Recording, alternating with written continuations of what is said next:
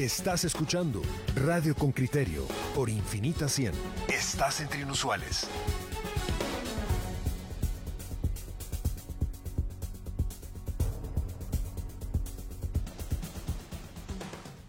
A ver, oyentes con criterio, usted eh, ha escuchado en los últimos días, tanto desde ciertos medios de comunicación, digamos, identificados con, con eh, quienes criticaban a la Comisión Internacional contra la Impunidad, a la CICIG, a Juan Francisco Sandoval, a Tel Maldana, em, ha visto cómo se ha levantado este tema de inculpar a Juan Francisco Sandoval por, por su gestión en el caso Odebrecht, su gestión como fiscal general. Hemos preparado una, perdón, como fiscal del caso específico. Hemos preparado una nota, Henry Vina ha preparado una nota sobre esta iniciativa que ahora toma el Ministerio Público de nombrar a una fiscal especial para atender este tema y las posibilidades de que eh, se esté buscando elementos en los que haya eh, presuntamente incurrido en, en, ilegalidad Juan Francisco Sandoval, justo en medio de esa disputa terrible que se ha establecido entre la fiscal Consuelo Porras y Sandoval, eh, después de que ella lo destituyó de su posición como fiscal especial contra la impunidad. Veamos la nota de, Henry Bean y discutamos luego este tema. ¿Es, ¿Es, realmente una... ¿Se está buscando justicia o se está buscando un, argumento eh, más político que legal en contra de un adversario que ahora está planteado como un adversario político también? El informe de Henry Bean, reportero con criterio. Consuelo Porras, fiscal general y jefa del Ministerio Público, despertó el fantasma de Odebrecht, la constructora brasileña que entregó sobornos a funcionarios y diputados, según las investigaciones desarrolladas por el exfiscal Juan Francisco Sandoval, ex jefe de la Fiscalía Especial contra la Impunidad. La investigación se reactiva, pero tiene algunas variantes que no tienen explicación. Por ejemplo, que Porras designó a Vilma Pérez Pineda como fiscal especial encargada de las pesquisas. Con criterio, solicitó a Comunicación Social del MP una entrevista con Pérez Pineda para conocer acerca de la creación de esta sección especial y de las variantes del caso, pero no se atendió la solicitud. Manfredo Marroquín, socio fundador de Acción Ciudadana, una organización de fiscalización del Estado, tiene suspicacias. Están tratando de buscarle al exfiscal Juan Francisco Sandoval, buscarle algo para poderlo inculpar. Sin embargo, ese caso está suficientemente documentado cómo ahí intervinieron diferentes instancias, la PGN, bueno, de hecho está procesado el principal implicado.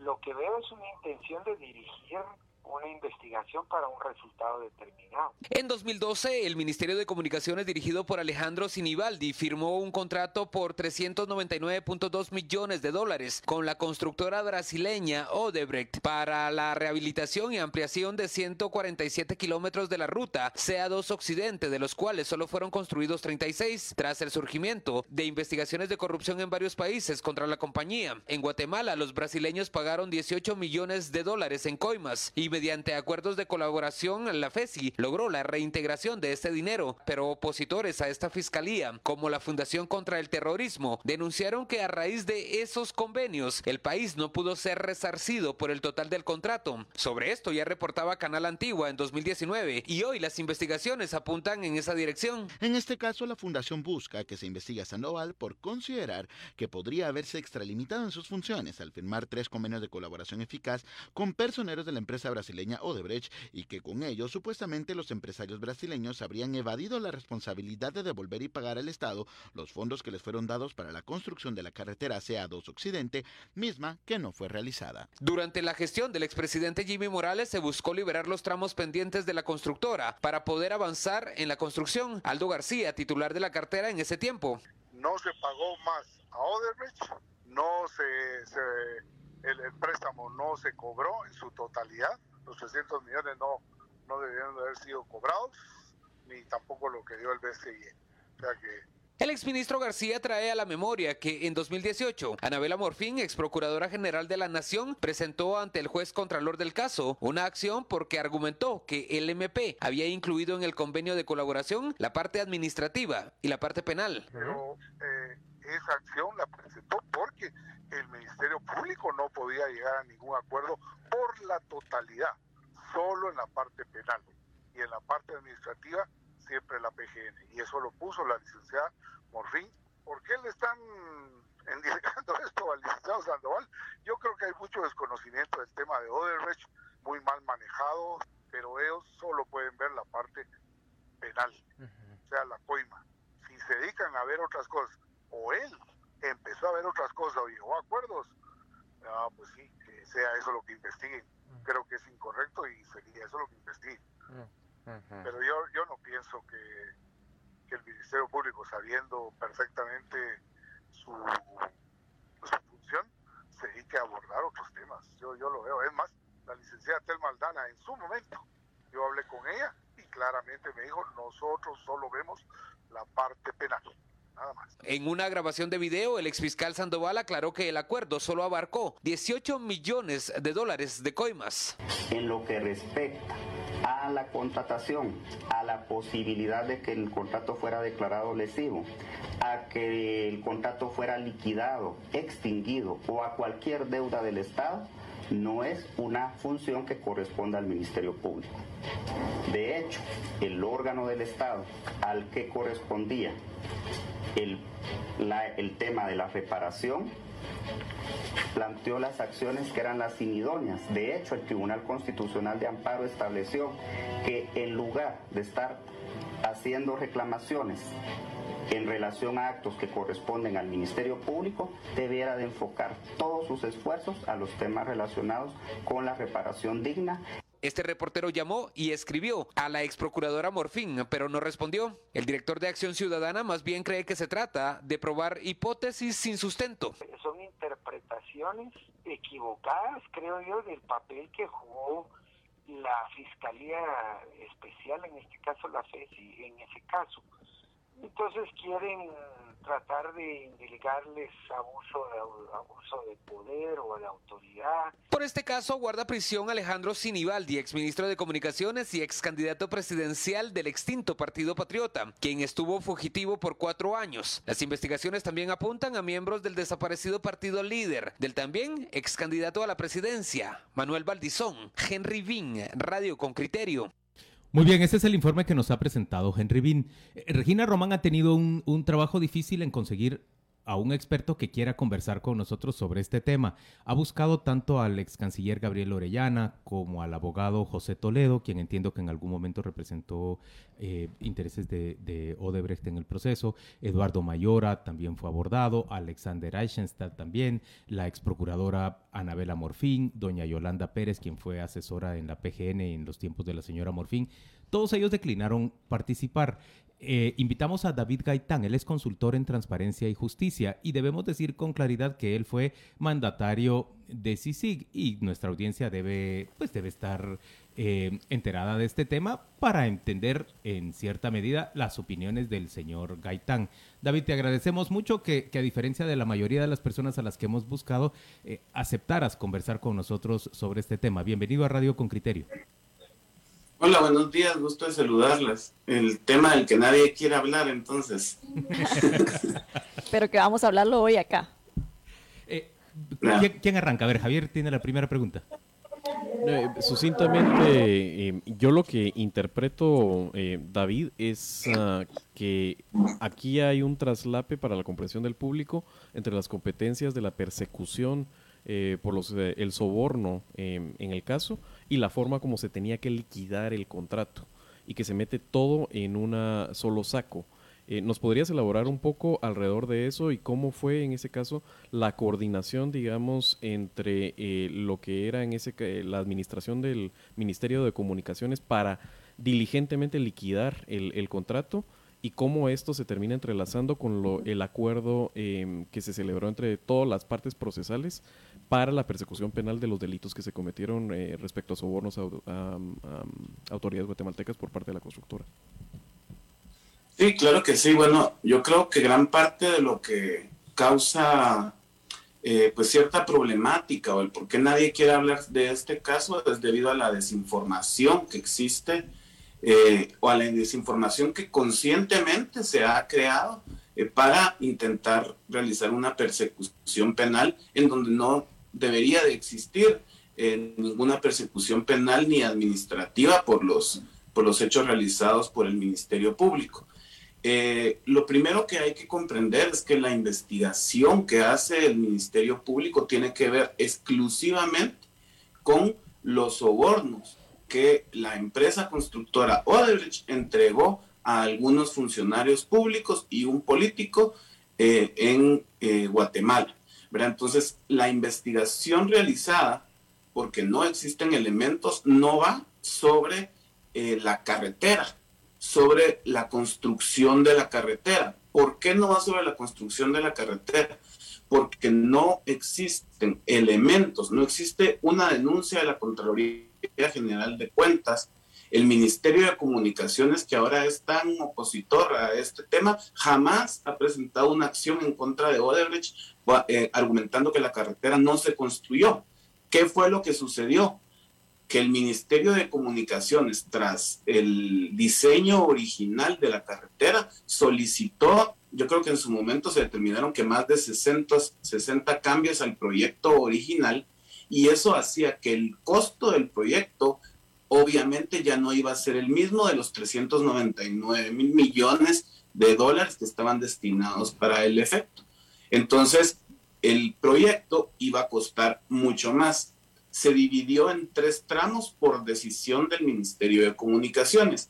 Incluso he de decir que el Ministerio Público realizó en esta investigación eh, una prueba técnica que jamás antes se había realizado en este país y es que en conjunto con la Contraloría General de Cuentas contrataron al Laboratorio de Ingeniería de la Universidad de San Carlos de Guatemala hicieron pruebas técnicas científicas sobre los tres pedazos, digámoslo así, sobre los tres tramos de carretera eh, que fueron construidos y determinó que cumplen con los requerimientos técnicos.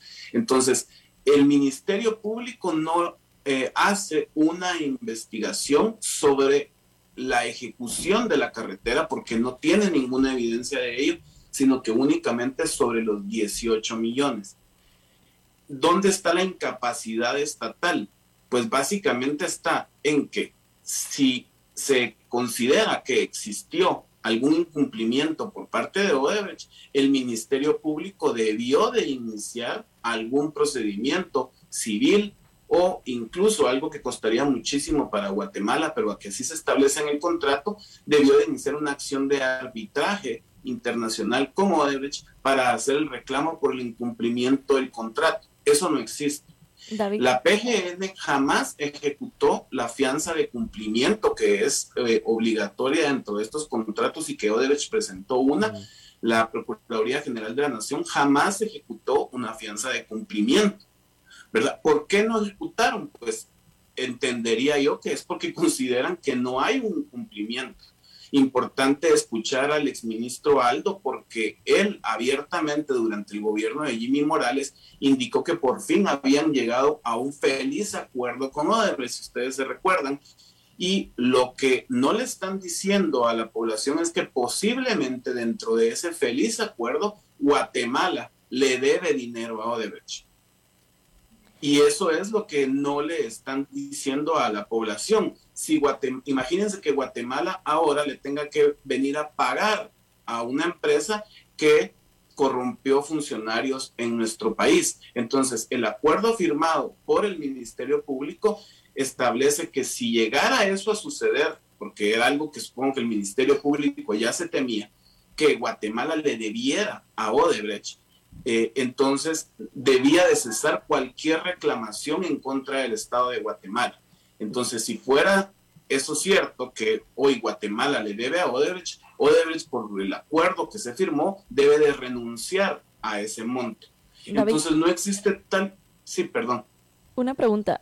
Em, hay un tema que, me gustaría esclarecer porque obviamente hemos escuchado mucha desinformación eh, últimamente. ¿Qué, ¿Cómo es el acuerdo de colaboradores que se hizo por parte del MP. O sea, entiendo que esto fue transparente, que fue autorizado, pero mejor cuéntanos usted eh, cómo es ese proceso para que los oyentes puedan entender por qué se dan estos... Sí, claro que sí, María. Esa es una muy buena pregunta porque eh, es resulta absurdo que hoy se le quiera indalgar al licenciado Juan Francisco Sandoval eh, responsabilidad sobre la firma del acuerdo de colaboración. La desinformación que se ha creado dice que él en que el convenio se celebró en Brasil y que él no tenía facultades para operar en Brasil. Eso es totalmente falso. La audiencia de eh, aprobación de, la, de los acuerdos de colaboración eficaz se celebró en Guatemala, en el juzgado de mayor riesgo A, ante una juez. Y esta juez ordenó que Juan Francisco Sandoval y las personas vinculadas de Odebrecht que iban a rendir su declaración se enlazaran a la audiencia por medio del sistema de videoconferencias del organismo judicial. Entonces, no es que se haya firmado allá el acuerdo, sino que acá en Guatemala se realizó la aprobación del acuerdo, que Juan Francisco Sandoval se conectó a la audiencia por el sistema de videoconferencias del organismo judicial es distinto, pero una juez aprobó el acuerdo de colaboración.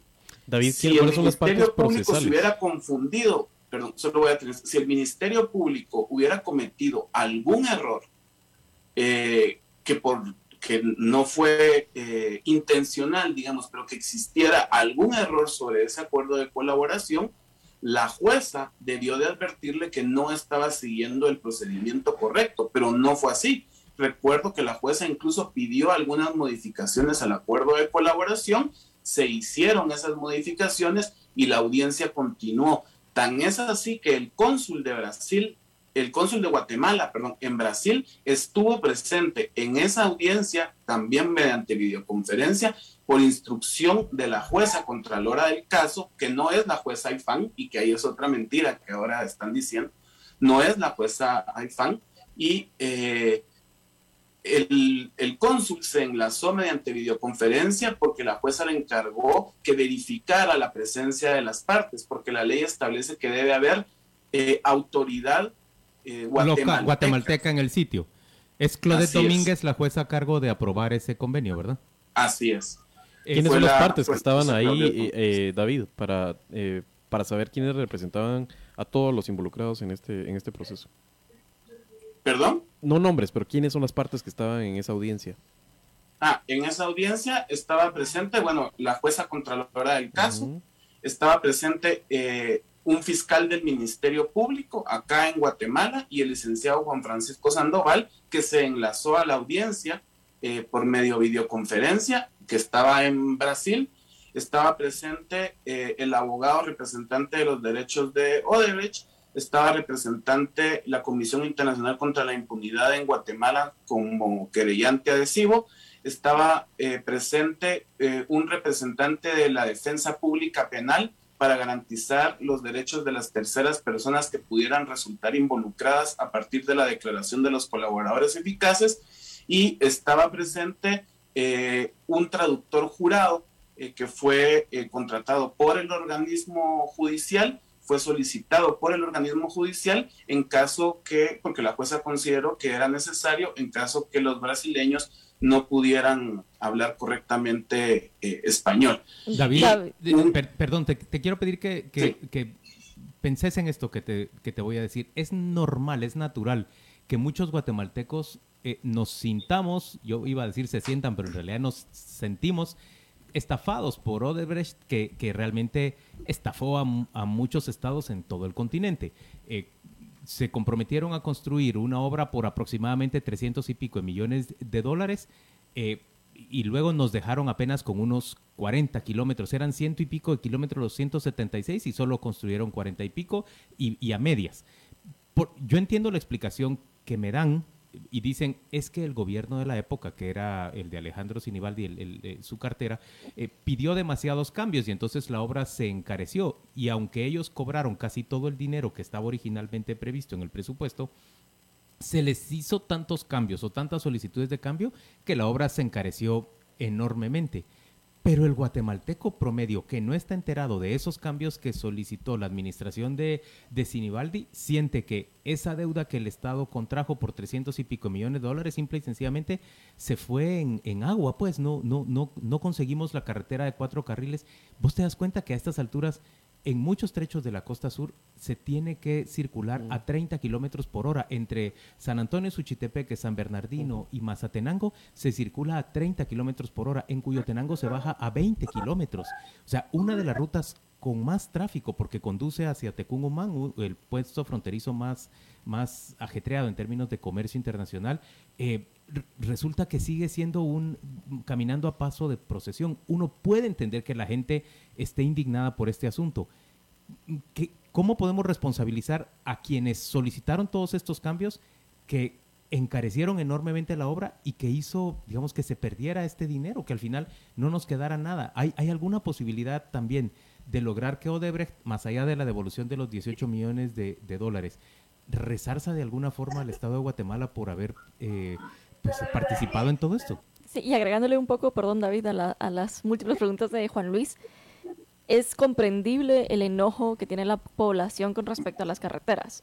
¿A quiénes deberíamos redireccionar esta responsabilidad? ¿Quiénes son los verdaderos responsables de que tengamos ese mal eh, manejo de las carreteras y que no tengamos carreteras y que se haya perdido ese dinero? Y otra pregunta de los oyentes, ¿por qué eh, Guatemala le debe a Odebrecht? Que, que me gustaría que eso quedara claro porque, porque también hay muchas preguntas con respecto a eso. Sí, miren, es un tema eh, muy complejo de, explicar. Eh, en el tema de las carreteras eh, es así, es, es bastante difícil porque las personas tienen la percepción que Odebrecht no ejecutó la obra y se quedó con el dinero el Ministerio Público en ese momento no tenía ningún medio probatorio que le permitiera decir que eso era cierto. ¿Qué es lo que sucede con los contratos acá en Guatemala? Y sucede así, si ustedes le pueden preguntar a las personas que hicieron el libramiento, con el libramiento, con cualquier carretera. Hacen un plano, un plano un diseño básico sobre la carretera y luego en el camino se van dando cuenta de que tienen que pagar derechos de vía, tienen que pagar ampliaciones, tienen que, y el costo del proyecto se va incrementando. Entonces, ¿qué es lo que iba a pasar con la carretera de Odebrecht? Una de las cosas, por ejemplo, para que la, población eh, y los radioescuchas puedan entender que sucedió, que es muy importante, es que habían requerido cierta cantidad de eh, soporte de toneladas de la carretera. Recuerdo que eran eh, 40, creo, 40 toneladas, no recuerdo exactamente, pero eran 40 toneladas. Luego sucede un terremoto en China y eso provoca unos cambios en los famosos libros que utilizan los ingenieros para todo este tipo de diseños, así que se cambia eh, se solicita un cambio a Odebrecht eh, porque así debe de ser ya a nivel mundial, que este tipo de carreteras no debe soportar 40 toneladas, sino, no estoy mal, eran 57, 67. Y eso encarecía la obra, por supuesto, porque si vos Entonces, eso incrementaba la obra en todo sentido. Eh, otra de las cosas que recuerdo es que los derechos de vía, los derechos de paso, y eso siempre sucede acá en Guatemala y a mí siempre me ha parecido una mala práctica, es que los derechos de paso no se prevén al iniciar, eh, al de los derechos de paso me refiero cuando la carretera tiene que pasar en medio de una propiedad privada y debe de comprarle ese pedazo eh, al, dueño. Eh, pues esos costos nunca se prevén dentro del costo inicial del proyecto y luego se le dice a las constructoras usted tiene que hacerse cargo de, eh, este, de la compra de los derechos de paso. Entonces, esos derechos de vía, esos derechos de paso se colocan también dentro del monto total del proyecto. Entonces, el proyecto no va a costar lo mismo. ¿Cuál es el negocio acá para todos? Porque no lo hace nadie por ingenuidad, que son buenos, y es lo mismo que iba a pasar con Odebrecht. Iban a obtener un segundo préstamo ya se habían iniciado las gestiones cuando se da la salida de Alejandro Sinibaldi, ya se habían iniciado las gestiones para contratar un segundo préstamo que les iba a permitir terminar la carretera. ¿Y qué iba a pasar con ese segundo préstamo? ¿Qué creen ustedes? Otra vez iba el 7.5% de porcentaje en sobornos para funcionarios públicos guatemaltecos, ¿verdad? Entonces, eh, no no, se terminó la carretera porque así sucede en Guatemala. Se va cambiando las obras. Así sucedió, pregúntenle ustedes a los del libramiento de Chimaltenango. Lo mismo, exactamente. O sea, se van cambiando los planos o los diseños básicos, los diseños originales, eh, y se le van incrementando cambios. Entonces, no existe eh, posibilidad de que pueda reclamársele a Odebrecht los 399 millones porque eh, si hubo ejecución y el ministerio los aceptó. a la pregunta que me hacía Marielo sobre por qué el Estado le, le debe a Odebrecht, porque lo que hacen es que Odebrecht va avanzando, o cualquier constructora va avanzando dentro de su proyecto y presenta sus informes de avance. Esos informes de avance los valida el Ministerio de Comunicaciones. Y en el caso de Odebrecht, cuando ese informe de avance estaba validado por el Ministerio de Comunicaciones, entonces el ministro de esa época, Alejandro Sinibaldi, solicitaba a uno de los bancos que estaba realizando el préstamo, que es el BNDS y el BCIE, que procediera a realizar el pago a Odebrecht por el porcentaje ejecutado. Entonces, si existe, el Ministerio Público eso no lo puede saber. Si existen los informes de avance presentados por Odebrecht y validados por el Ministerio de Comunicaciones, el Ministerio Público no tiene cómo poder asegurar que el proyecto no se ejecutó. La auditoría realizada por la Contraloría General de Cuentas no dice eso.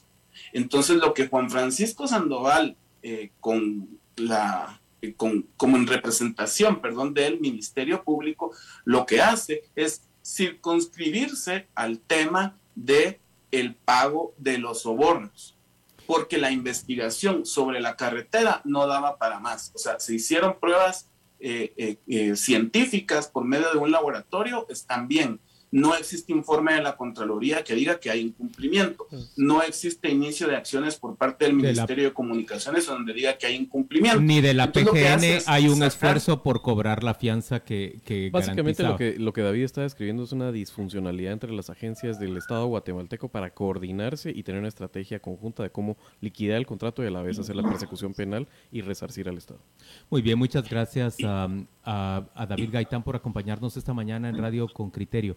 Yo le vuelvo a recordar a nuestra audiencia, David Gaitán fue mandatario de CICIGUES, es una información importante a la hora de presentarlo. Actualmente es consultor en Transparencia y Justicia, pero además aquí en Con Criterio, por supuesto que hicimos eh, la búsqueda de diferentes abogados y expertos en este tema. Desafortunadamente ninguno quiso participar. Ya les, he leído la, larga lista em, de personas a quienes se abordó. Gracias David por acompañarnos el día de hoy. Vamos a la pausa y volvemos con las opiniones de los oyentes.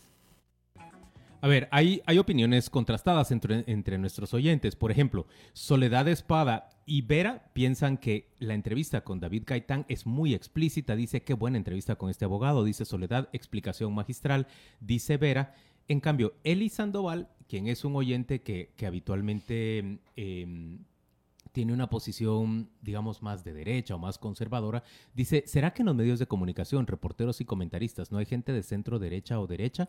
He oído en esta misma radio gente de derecha muy militante e inteligentes con sus argumentos. Hay buenas ideas afines con Claudia y Juan Luis, con lo como los que nos honran hoy. Sugeriría hacer lo mismo con Pedro, invitar a alguien afín con sus ideas. Ahí nos les dejo la tarea, nos dice Eli. Eli, nada más le vuelvo a repetir lo que expliqué hace un ratito. Hicimos una larga lista de... Hicimos, diría, diría Regina Román Aramos, dijo la mosca sentada en el cuerno del, del buey. Bueno, eh, Regina hizo una gran cantidad de llamadas y desafortunadamente nadie quiso de... Brevemente, lo que pasa es que este es un caso técnico y, eh, los comentarios van a ir en eso y es complejo de entenderlo. A mí me preocupa que se piense que este es un tema de ideología. De hecho, y en transparencia, eh, Marielos y yo podemos estar de acuerdo en muchas cosas, pero somos de ideologías eh, distintas. Sí, sí. O sea, y nuestra identidad por autodeterminación y auto autorreconocimiento no, no es igual. Sí hay ¿Vos cómo te identificas en términos ideológicos? Yo soy socialdemócrata. Que, ¿Vos te ves eh, como digamos, en, otros países termina siendo centro-izquierda, pero aquí, obviamente, con ese debate y entendiendo además cosas técnicas como estas en términos de ideología, termina siendo un comunista que a, donde va a cantar la internacional, pero eso es mentira. ¿Y tú te sentís una liberal clásica, Marielos? Eh, demócrata cristiana. Ah, demócrata cristiana. Sí, vas tirada a la línea de la CDU. Centro derecha, em, el tema central de la dignidad, libre mercado. Y el tamaño eh, precisamente la importancia de la seguridad y también. las soluciones podemos estar muy en desacuerdo con Marielos si profundizamos. Lo que pasa es que Guatemala te permite en el estado en el que está ahora para hacer un consenso bastante amplio de lo que hay que hacer si tienes honestidad y la valentía de decir las cosas y llamarlas por su nombre. Yo en Guatemala soy visto como, eh, eh, o soy percibido como una persona de izquierda. Y, y quien más, quien menos, casi protocomunista algunos, mm. otros de izquierda rosada, otros, bueno. ¿Y usted cómo se identifica? Yo me siento, yo me siento en el, en el centro, francamente, y, muchas veces más eh, tirando hacia el centro derecha. Pero, ¿qué pienso? Em, digamos, yo, por principio, creo que la acción individual es fundamental y creo realmente que es motor de las sociedades. Pero valoro enormemente la acción colectiva como una, como una eh, bueno, como un mecanismo, como una eh, eh, forma de alcanzar objetivos importantes para un grupo social. Eh, me veo, digamos, balanceado entre una posición y otra, pero frente a la realidad guatemalteca, en donde tenemos un 60% de población realmente excluida y unas condiciones de desarrollo histórico que excluyen por muchas causas a ese porcentaje grande de, de población, pues por supuesto que yo tomo esa causa primero y yo querría que en el país hubiera unas condiciones de, oportunidad. cuando yo peleo todo el tiempo, yo quiero un sistema de educación pública que le dé oportunidades a los más, a los hijos de los más pobres.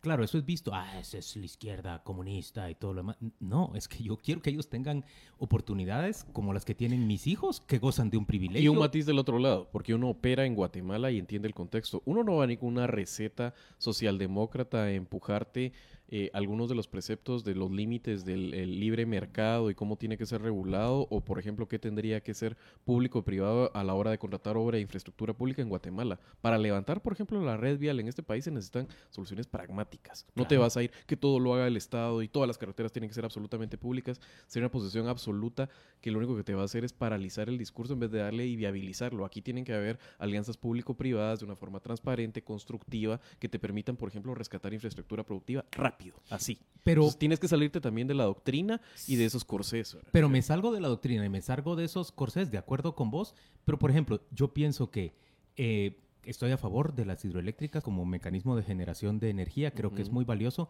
pero creo que es un despropósito del Estado haber favorecido solo la construcción de grandes hidroeléctricas y en términos generales concederlas solo a los grandes grupos o en su mayoría a los grandes grupos económicos, mm. no solo porque es un mecanismo de concentración de, capital, que no creo que sea beneficioso, aunque encuentro que se da con naturalidad en muchas, en muchas economías de mercado, eh, sino además creo que no se consiguió un objetivo que era fundamental, que era ganar la aceptación de la población. Si se hubiera propiciado, y todavía creo que hay oportunidad de propiciar una serie de pequeñas y medianas hidroeléctricas en las que las comunidades puedan tener participación y beneficio directo, creo que se cambiaría muchísimo de, la percepción que se tiene respecto de, de, las hidroeléctricas en sí y de la concesión de los recursos naturales. Es que en Guatemala eso es una cosa bien fregada. Tenemos recursos naturales y los concedemos a quienes ya han logrado acumular capital, también es lógico en cierto modo, pero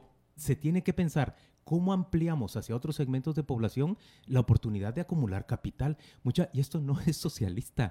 Al final de cuentas es desarrollo del sistema es que Creo que había una confusión con respecto a los principios ideológicos que son como el gran horizonte a donde uno tiene que generar las políticas, ¿verdad? Por ejemplo, si es la libertad, que es el tema central de, de la democracia cristiana o de los liberales clásicos, las políticas públicas van en torno a aumentar las libertades y las autonomías del individuo, ¿verdad? Pero acá eh, creo que la discusión ideológica se ha enfocado en temas coyunturales, ¿verdad? Estás a favor de, estás en contra de, eh, de las hidroeléctricas, de si sigue, etcétera, etcétera, ¿verdad? Entonces no estamos hablando propiamente de ideología, sino estamos hablando de cómo nos posicionamos en temas coyunturales de acuerdo a lo que nuestro grupo debería posicionarse, ¿verdad? O en contra de. O sea, aquí no, no estamos hablando de, de generar políticas públicas que estén a favor de nuestros principios ideológicos, sino estamos generando posturas políticas o opiniones políticas que van en contra de lo que dice nuestro adversario, ¿verdad? Entonces es completamente diferente. Es muy complicado tener una discusión ideológica acá cuando no hay esa distinción, ¿verdad? Pero creo que no solo acá, Marielos, creo que eso ocurre también en, en buena parte del mundo. En, en general, viste cómo se polarizó la discusión en Estados Unidos a partir de de la llegada del señor Trump, también debo decirte de, de, la participación del señor Obama. Miren, leamos lo que nos están diciendo los oyentes en el WhatsApp con criterio. Por ejemplo, don Armando Sobalbarro, que es un, un empresario que oyente con criterio, dice, esta entrevista a David Gaitán hay que enviársela a doña Consuelo y a la señora fiscal especial para el caso Odebrecht. Jairo Barrios dice, da gusto escuchar entrevistados que dominan un tema como el caso de David Gaitán. Francisco dice, entonces la verdad es que el Estado de Guatemala le debe a la empresa Odebrecht, pero sí hay corrupción. Francisco, según el convenio entiendo yo que no se puede pagar más dinero a Odebrecht y no se le ha pagado más dinero a Odebrecht. Sí, a, mí, a mí me gustaría que hiciéramos como una recapitulación de lo que ya nos explicó eh, el especialista David. Las separaciones, ¿verdad? Eh, hay diferentes roles que tienen las instituciones de acuerdo a cómo se tratan estos casos, específicamente el de Odebrecht, ¿verdad? MP se enfocó en tratar los temas penales, los que tenían que ver con las coimas. Y por eso vemos hoy que, por ejemplo, Alejandro Sinibaldi y Manuel Valdizón están, eh, bueno, Manuel Valdizón no está acá en Guatemala, ¿verdad? Pero Alejandro Sinibaldi sí están tratados por estos casos, inclusive se han decomisado eh, propiedades por parte de ellos, que son las las retribuciones o, o, el resarcimiento que se da en el caso específico de las coimas, ¿verdad? Y luego está el PGN, que era precisamente el que tenía que pedir o ejecutar esa solicitud de la fianza por el cumplimiento o el no cumplimiento de la, de la carretera, ¿verdad? Entonces aquí ya vamos hilando los diferentes roles que tienen las instituciones para eh, redireccionar las responsabilidades correspondientes en este caso, ¿verdad? No sé si Javier crea... Sí, básicamente eh, hay que recordar que el, la, la, persecución penal depende de lo que se puede probar. Y básicamente la evidencia que dice el MP tener es el pago de los sobornos a Batres, a Valdizón, a, a Sinibaldi. Eso es el caso penal. Cualquier otra cosa que tenga que ver con la calidad de la obra, que tenga que ver con el ampliamiento de algunos renglones, la inclusión de nuevos rubros de trabajo, eh, eso es un tema que en este caso el Ministerio de Comunicaciones debería de elevar una protesta si en este caso ve que el contrato no está siendo cumplido, que los intereses de Guatemala están siendo vejados.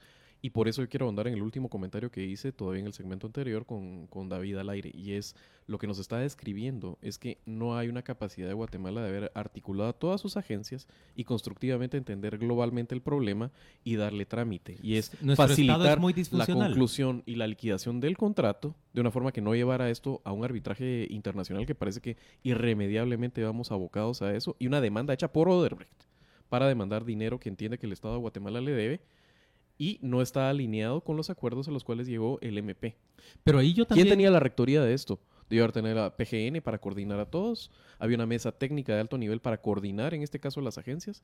Eso es lo que está sucediendo en este caso. Creo que difícilmente el MP tenía esa rectoría. Creo, Precisamente. Lo, lo, veo más de parte de la PGN. La PGN. Pero miren ustedes, eh, me, me, llama la atención también cuando nos explica David eh, las formas en que se fue incrementando el precio de la carretera. Ah, yo quiero ahí ahora. Por ejemplo, él dice que eh, se había producido un terremoto en China en esos momentos y que se entiende técnicamente que diseñar carreteras para que soporten un peso de 40 toneladas, camiones cargados con 40 toneladas de peso. Por eje, ah, es un es, parámetro de diseño. Es muy poco. Sí. Dice, y se necesita se incrementarlo a 57. Y eso, por supuesto, suponía más materiales y un, y un encarecimiento de la obra. Yo, que soy escéptico y tengo años de trabajar, digamos, en, pues en reporteo e investigación de, de contratos anómalos de obra pública en Guatemala, es que veo que invariablemente las obras se encarecen y, en muchos casos más allá del 30% que habitualmente se coloca en, el contrato. Y pienso que ese encarecimiento, en ese encarecimiento se coluden tanto la empresa contratada como la autoridad contratante. Precisamente hay que ahondar un poco en lo que estás describiendo, Juan Luis, y es, en este país se terceriza también el diseño de las carreteras. Y eso no sucede en otras realidades. Olvidémonos de la ejecución de la obra pública, que ahí podemos entender que un sistema saneado por una competencia entre empresas, buscando el, la mejor calidad, la optimización entre calidad y costo. Pero que además el diseño de las carreteras en este país sea tercerizado es súper perverso. Eso se instaló en el momento en que se desmantela capacidades que tenía el Ministerio de Comunicaciones en el marco de privatizaciones y contracción del Estado bajo políticas de ajuste en tiempos de Arzú. Y básicamente el Ministerio de, Comunicaciones terminó siendo un administrador que terceriza el diseño, la supervisión y la construcción. Díganme ustedes si en un país donde prácticamente toda la obra eh, de comunicaciones, de carreteras, de infraestructura vial, la hace el Estado, ¿qué sentido tiene no tener capacidades adentro de funcionarios de carrera, de buenos ingenieros, que tengan una visión completa del panorama y que estén pensando todo el tiempo en las variables que tiene que abarcar un proyecto de esos, que no es nada más el, toda la, construcción, la, subbase, la base, el pavimento, eh, todas las obras accesorias, sino también obviamente los derechos de paso, etcétera. Esa visión global rara vez te la va a tener completamente una persona que hace tercerizado. Y si no hay capacidades en el Ministerio Público de supervisar esos diseños críticamente, terminas con no, del Ministerio de Comunicaciones. Del Ministerio de Comunicaciones terminas, eh, terminas con estas disfunciones en los cuales el proyecto no había sido conceptualizado globalmente y tenés que empezar a hacer ampliaciones de renglones e incluir nuevos rubros para hacer y amendar a medio camino un proyecto. Aquí solo un, pequeño comentario, dice Juan Carlos Raloanda, eso es mentira, eh, donde está detenido Sinibaldi es mentira. Juan Carlos, Sinibaldi está detenido aquí en Guatemala, lo hemos visto, él mismo se entregó, hasta lo hemos visto con cabestrillo, tal vez no lo hemos visto con esposas porque siempre utiliza cabestrillo, pero está detenido y está en prisión preventiva. Sí, miren, em, eh, respecto a esto que nos decía Javier, me muere preguntarles a ambos. ¿Ustedes creen que esa disfuncionalidad y esa, esa gran cantidad de vicios que se reúnen en nuestro sistema de, identificación de obra prioritaria, asignación de fondos y luego em, eh, asignación de contratos para, para red vial, ¿ustedes creen que se resuelve con la creación de una superintendencia de infraestructura vial como nos han propuesto, digamos, esa propuesta de, de Fundesa que está muerta en el Congreso porque los diputados oficialistas contestan, no, esto no le conviene a nuestros financistas y a quienes tienen de nosotros eh, empresas de construcción. Lo dicen sotoboche, pues no lo dicen a voz en cuello, pero, pero sí lo dicen.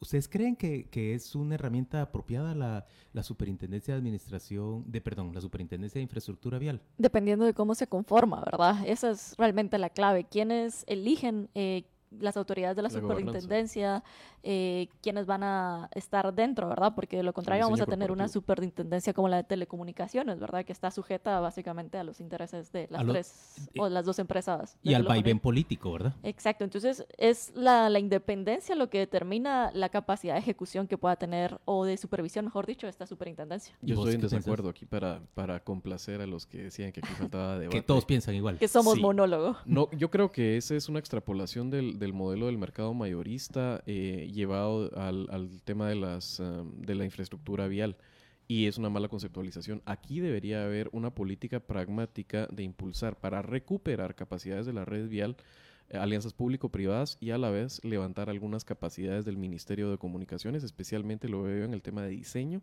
y de supervisión aunque se mantenga el modelo de licitación para la ejecución de la obra. Ahí podrías tener lo mejor de los dos mundos. La, podrías tener un servicio civil estable dentro del Ministerio de Comunicaciones que no dependa de vaivenes políticos y de la dirección del gabinete para supervisar tanto eh, el diseño de las, o sea, para la conceptualización del diseño de las obras como la supervisión de las mismas. Quitar esa componenda que hay entre supervisor eh, y ejecutante el tema de la, superintendencia prácticamente lo que te, dice virtuosamente, eso es lo, los que lo impulsan, es que hay un interés de la parte administradora de haber tenido una obra económica y bien construida para que sus costos eh, se reduzcan. Esa parte la puedes tener en un espacio de transición en buenas alianzas público-privadas, pero sin renunciar a que el Estado eventualmente tenga capacidades propias.